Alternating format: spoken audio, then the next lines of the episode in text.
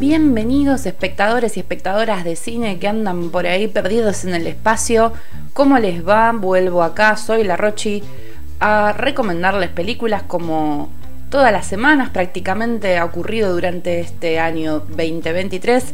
Les cuento antes de avanzar en lo que nos respecta al episodio de hoy que el ciclo La forma del cine va a continuar el año que viene con especiales, con un... Vamos a empezar todo enero con un especial en capítulos donde vamos a, ir eh, explorando distintos soundtracks y voy a tener de invitado a Víctor de pantalla horizontal, así que vayan preparándose también a armar sus playlists porque eh, vamos a acompañarlo desde lo auditivo también, eh, no solo desde lo audiovisual, si bien nuestro pod los acompaña haciéndoles compañía auditiva, lo que queremos siempre es que miren películas, que vayan al cine. Esta vez también vamos a querer que vayan a sus reproductores de MP3, sus viejos cassettes, sus CDs, eh, disquerías perdidas en, el post-apocalipsis y eh, obviamente las distintas plataformas de streaming musical. Así que bueno, eh, sin agregar nada más, voy a hablarles del tema de nuestro la forma de hoy. Es un tema que lo que noto es que las plataformas de streaming de pelis y de series eh, se lo toma muy a pecho para fin de año, es como su efeméride, que es justamente el fin del mundo, el fin del mundo en el cine, el fin del mundo eh, también en distintas series. Eh, hace poquito Netflix estrenó una serie que se llama Carol y el fin del mundo, así que imagínense que también para series el tema está. Y creo que mm, eh, me parece interesante que reflexionemos un poco sobre el género de cine post-apocalíptico. También le podemos decir cine apocalíptico, porque es un cine a veces em, alarmista, ecoansioso, em, quizás que, se alimenta un poco de esta vanidad que tenemos todas las generaciones en creer que se va a terminar el fin del mundo con nosotros, con la nuestra, con nuestra generación. Así que mm, hay un poco de calma en esta idea de, que haya un punto final, eh, porque la incertidumbre aumenta la ansiedad. Así que creo que estas películas que durante décadas el cine norteamericano en especial nos fue lanzando, un poco venían a cumplir esa función. Pero de todos modos, eh, lo que hace puntualmente la plataforma de la N roja, creo, es eh, mofarse un poco en, las distintos, los distintos em, efectos algorítmicos que la gente va marcando en sus redes y lo reutiliza, se, realimenta para crear películas que, reflejan esos, esos, miedos, esos algoritmos. Y bueno, ya el año pasado lo había hecho con Don't Look Up, una peli que era más del género de la comedia, ¿no? De la sátira. A mí me había parecido muy divertida. No necesariamente buena. Estoy acá tomando mi, cafecito. Como buena Virginia Lago. Le mandamos un beso a Virginia, eh, recomendando películas eh, pioneras, pionera. bien. Y, y este año lo está haciendo con una película a la que está yendo muy bien. Yo la vi al día siguiente que salió porque me gustó mucho el casting. Eh, toma dos actores em, muy representantes de la década de los 90, como Julia Roberts y Ethan Hawke, y los pone ahí en, primera plana. La película se llama Leave the World Behind, o sea, dejar el mundo atrás. Es una película que también tiene en su cast a mm, mm, Mahershala Ali, me hace acordar a Vir que le cuesta pronunciar esto, a mí también. Eh, también tiene la participación del famosísimo ochentoso Kevin Bacon y esta chica, eh, Mihala Herod, que es una actriz novel, pero, pero buena también. Y bueno, yo quiero decir que la película me gustó. Ahora, lo que tengo más para decir es técnico, o sea, Técnicamente la película es fantástica. Eh, Lucía eh, de Series me dijo, ¿viste qué admirador de Kubrick que es el tipo? Sí, es un gran admirador de Kubrick, se nota en la obsesión en cada plano, en, la dinámica de las cámaras. Eh, y también me gustó la construcción del suspenso. Yo creo que es una película interesante para reflexionar sobre la renovación de los miedos, para, para gozar de una muy buena puesta en escena, de muy buenos efectos, de buenos actores. creo que a Julia Roberts la he visto trabajar por demás en drama y en en películas románticas, pero muy poco en, este género y me parece que ella es prácticamente nueva acá y me, pareció interesante su trabajo. La quiero, la quiero mucho. Y bueno, Sam Smale, que es el director, también es el director de Mr. Robot, que es una serie que tiene varias temporadas. Esta historia de un pibe que es medio, medio hacker, medio. está con las computadoras, qué sé yo. A mí me había gustado un poco, pero después la dejé. Eh, es una, serie muy, muy querida, muy premiada, con muchas temporadas. Si no me equivoco, está en Amazon. Así que mm, vayan a ver eh, Mr. Robot con Rami Malek, que bueno, supo darnos un, un Freddie Mercury por ahí hace unos años. También, bueno, Bien, volvemos entonces a este género, el cine posapocalíptico que va reflejando lo que las distintas sensibilidades sociales van temiendo década tras década. A veces son los alienígenas, a veces son los ataques nucleares, a veces son los meteoritos, otras veces son, eh, en este caso, en el de eh, Leave the World Behind, eh, los ataques. Acá en esta peli va de los ciberataques. Y bueno, les cuento un poco en grandes rasgos de qué va la peli. Yo creo que lo más interesante es que den play a ciegas para pasar un buen rato. Pero mm, sí, eh, este mismo temor que se ve en la serie Mr. Robot, pero obviamente extendido y más trabajado, más elaborado, aparece acá. Esta película tiene la mm, producción de Michelle y Barack Obama, eso me llamó un poco la atención. Y, mm, y es una especie de guerra de los mundos, pero sin extraterrestres, en el sentido de que hay una guerra y hay mundos y quería, mm, no quería dejar de mencionar eh, la palabra normalidad que aparece en la película cuestionada, que creo que es algo que quedó muy, muy en la mira desde la época del COVID, ¿no? que se hablaba de la normalidad, la nueva normalidad, ¿no? Eh, pareciera que el temor más fuerte es que nos rompan la rutina, ¿no? No poder volver a, lugar, a nuestra zona de confort, a nuestro lugar cómodo. Y creo que la resolución de la película tiene un poco de eso. Y ahí es donde justamente la comodidad le juega un poco en contra, porque casi toda la gente que la vio, me incluyo, opina que el final es un poco la salida fácil, ¿no? Como quien dice, después de una construcción de suspense tan grande, nos dejan esto que es como ble. Pero yo creo que la miren, porque la verdad que la ingeniería técnica de la película es espectacular y no hay muchas pelis así eh, que salgan directo a plataformas, ¿no? Con tanta, tanta producción, tanta guita encima, tanto efecto, tanta cosa, ¿no? Em, tiene como mucho olor a, a Shyamalan, eh, pero sin el plot twist, digamos, sin el mega plot twist. Nos van tirando las señales ahí y las tenemos que ir captando. Bueno, recomendada para pasar este fin de año, flasheando el fin del mundo. Si, si les gusta sumar ansiedad, bueno, ahí tienen. Y qué sé yo, hablando del fin del mundo y de que recién mencioné la guerra de los mundos, y para que vean que esto es algo generacional, en 1938, eh, nada más ni nada menos que Don Orson Welles, leyó en la radio una adaptación que hizo de una novela de H.G. Wells em, sobre una invasión extraterrestre. Y la gente que enganchó la lectura del radioteatro eh, por la mitad entró en una paranoia masiva y mucha gente perdió la vida por este audio radial.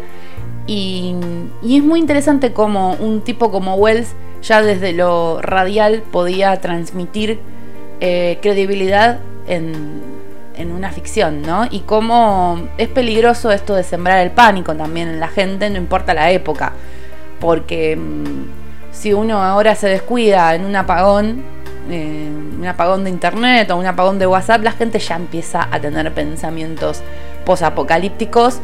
Eh, creo que en la sociedad norteamericana esto está más marcado. Creo que la película de Sam Smale que les acabo de recomendar también lo muestra. Ellos tienen esa tendencia y esa y, esa, y ese sobrante de dinero como para armarse bunkers. Eh, hay muchas pelis sobre bunkers, también creo que es un género aparte, como Take Shelter, que a mí me gusta mucho esta película. Pero bueno, lo que quiero decir es que hay toda una, una revelación psicológica detrás de este, de este cine y trasciende quizás el entretenimiento, quizás también eh, su utilidad suele ser la catarsis. Así que eh, en enorme Orson Welles no podía faltar en, este mini mini especial sobre películas sobre el fin del mundo. Eh, bueno, voy a recomendar una peli que me gusta a mí mucho sobre, sobre este género. No, no es Armagedón, no, no es 2012 que es espantosa, no es el Día de la Independencia, ni es Soy leyenda, es nada más ni nada menos que una peli que pasó inadvertida y que ahora la encuentran en movie. Disculpen que no sé hasta cuándo tienen plazo para verla, pero sé que está. Eh, y que está basada en una novela del escritor Conman McCarthy, que también, no sé si lo leyeron, pero es un capo total. Es, él es el que escribió No Country for Old Men y fue adaptada por los hermanos Cohen em, como Sin lugar para los débiles. Y la verdad es que Acá, eh, ahí nomasito, eh, le adaptaron esta peli, eh, esta novela, con la peli La carretera, The Road. Es una peli que mm, se estrenó en el año 2006 y está protagonizada por Vigo Mortensen. A mí me, pasaba con Vigo Mortensen que... ah, disculpen, la película es del 2009, no del 2006, vi mal el numerito. Lo que me pasaba con Vigo Mortensen en esta época, en esta época de él tan post El Señor de los Anillos, que estaba tan fresco, ¿no? Eh, su tranco, su Aragorn, era que lo notaba em, esforzarse muchísimo a Vigo Mortensen por em, diferenciarse de ese personaje y, y hacer proezas cinematográficas que quedaron completamente desdibujadas y olvidadas y entonces es muy interesante traerlo de nuevo a escena para que sea valorado como el actorazo que es, porque Vigo Mortensen es un actorazo. Eh, y no lo digo porque, ay, porque habla como argentino. O sea, la verdad es que yo siempre lo admiré y me enteré mucho más tarde de lo que ustedes piensan eh, de su ascendencia argentina. Eh, creo que es mitad argentino, mitad suizo, no, no sé, es medio nórdico. Por ese apellido me doy cuenta, o danés, whatever. Eh, así que no, no, no pasa por una cuestión si estás en otro país de Latinoamérica o en España escuchando esto, ojalá que estés porque seguro la estás pasando mejor que yo.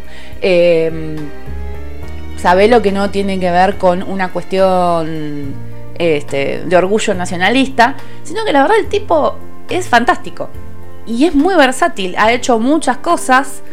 Eh, y siempre busca papeles con profundidad también en la composición tiene una carrera súper prolífica, interesante y, un abanico de diversidad de propuestas que, está, está ahí para, para el alcance nuestro y que a veces siento que no es valorado. Quería decir eso. Vigo, eh, sos un capo. Y bueno, en The Road él se luce, hay una mm, también Charlize Theron que anda flotando por ahí y em, lo acompaña en, en, en la peli eh, Cody Smith McPhee, que es este chico que la verdad que cuando era chico yo quedé alucinada, no podía creer lo que actuaba este pibe, dije, este pibe va a ser grosso. Y después medio como que mm, no siguió haciendo nada. Y hace poquito reapareció en El Poder del Perro, rompiéndola toda, porque la rompió toda él ahí. Eh, creo que era para mí la revelación de esa película, actualmente hablando. Eh, les que me conocen saben que yo no soy muy fan de Jesse Plemons, aunque no sea mal actor, nada más no me agrada mucho. Y, ahí eh, Benedict Cumberbatch, que eh, hace de, inglés copado, como siempre, de, inglés forro, este, y Kristen Dance están re bien, pero el pibito para mí es, es la revelación, insisto. Así que es este mismo pibito, el de el mismo actorcito que ahora está grande, que protagoniza la carretera con el señor Vigo Mortensen. Y es una película que empieza un poco en media res, o sea, un poco ya en la mitad. Em, bueno, mm, menciono algunas personas más del casting. Tienen a Robert Duvall, tienen a Guy Pearce, o sea, son nombres pesados. Pero bueno, como toda película posapocalíptica no no es una historia coral, no tiene muchos actores, porque es el. está en el fin del mundo de, de pibes este. Bueno, la cuestión es que la película em, está dirigida por eh, John Hillcoat y mm, empieza en un, planeta Tierra arrasado por un cataclismo. O sea, esto es. Vieron esa parte del, posa, dentro de la paranoia posapocalíptica está esto de se termina el mundo. Bueno, la ecoansiedad que decía, ¿no? Se termina el mundo porque eh, lo hicimos bosta, ¿no? Porque mm, lo terminamos porque se, no sé, se, calentó de más eh, y vinieron bocha de, tormentas y, tsunamis y la mar en coche, ¿no? Va por esa línea que creo que los cagazos esos estaban medio en esta época, tipo 2009-2010, cuando sale la verdad incómoda, ¿no? Cuando se empieza como a oficializar el panorama eh, de la agenda este, del cambio climático, ¿no? Y bueno, eh, en medio de ese bardo eh, y de desolación eh, estaban padre e hijo que se quedaron solos porque la madre dijo se arreglan. Eso, bueno, lo tienen que ver en la peli, se trabaja un poco. Y andan este, vagando, andan así en wandering, digamos, cruzándose con otros supervivientes. Pero la película es muy cruda y muy tierna al mismo tiempo. a mí me gustó esto de que mm, prácticamente previo al, a lo que fue el, el, fanatismo por The Walking Dead, hay, hay elementos eh, que en The Walking Dead después fueron muy exitosos. Entonces sentí que había como, siento que hay como una vanguardia en algunas cosas, que, qué sé yo, esto de, de golpe en un, en un, escenario completamente tétrico, vacío, arrasado, se encuentra en una lata de coca y se habla de la coca, no de la Coca-Cola estoy hablando, eh, escuchan el burbujeo y hay un nene que está tomando una Coca-Cola por primera vez en el mundo arrasado, ¿no? Pero bueno, realmente las amenazas y los sufrimientos y las eh, aventuras de estos personajes están re buenas. Eh, a mí personalmente me parece mucho más creíble que un Soy leyenda que hace un rato mencioné, de la cual solo quiero decir que es una película que me agrada un montón y que lean el libro que es 10 total. Así que bueno, eh, La Carretera la tienen en Movie, eh, si no la pueden se pueden meter en cualquier videoclub y, y bajarla por ahí. Esta categoría de películas, la verdad, eh, es espectacular, tienen de todo, ya les dije, van a tener desde alienígenas, guerra química, ciberataque, todo, todo, es muy divertido y, y bueno, siempre a mano en todas sus plataformas van a encontrar algún clásico desde Godzilla hasta Snowpiercer, desde mm, el día después hasta Rivals, desde qué sé yo, hay cualquier cantidad de películas. No vale la pena que yo les mencione porque seguramente ustedes las ubican, es un género muy popular. Pero bueno, les quería marcar estas dos. Una porque así tienen de qué hablar en la mesa de, de Navidad y de fin de año. Y la otra porque le tengo mucho cariño y porque siento que tiene que ser valorada y puesta otra vez en, en las cenas de fin de año y en, las charlas de amigues que tengan. Valoren a sus amigues.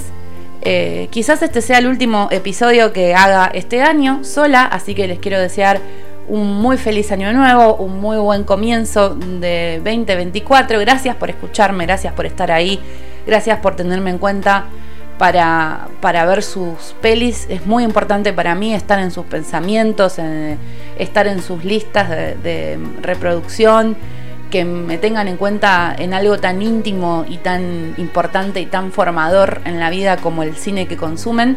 Así que mm, gracias, de verdad. Espero que me sigan escuchando, que me sigan recomendando, que sigan recomendando este espacio, eh, interactuando con nosotras, con Virginia, conmigo, con eh, Juli, con Pantalla Horizontal, que es nuestro colaborador fijo prácticamente, o con Robert del Rincón Top, o con eh, Lucía Bandela y Series, nuestra productora, a la que quiero mucho y que eh, siempre bancó este espacio.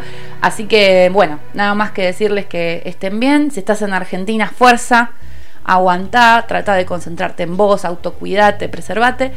Y mira películas, mirá cine, que siempre va a seguir siendo entretenido, que siempre va a tener opción económica y que siempre va a estar al alcance de la mano para hacerte pensar por un rato en otra cosa y brindarte calidez, brindarte nada, entretenimiento del bueno. Así que nada más que decir, vuelvan prontos.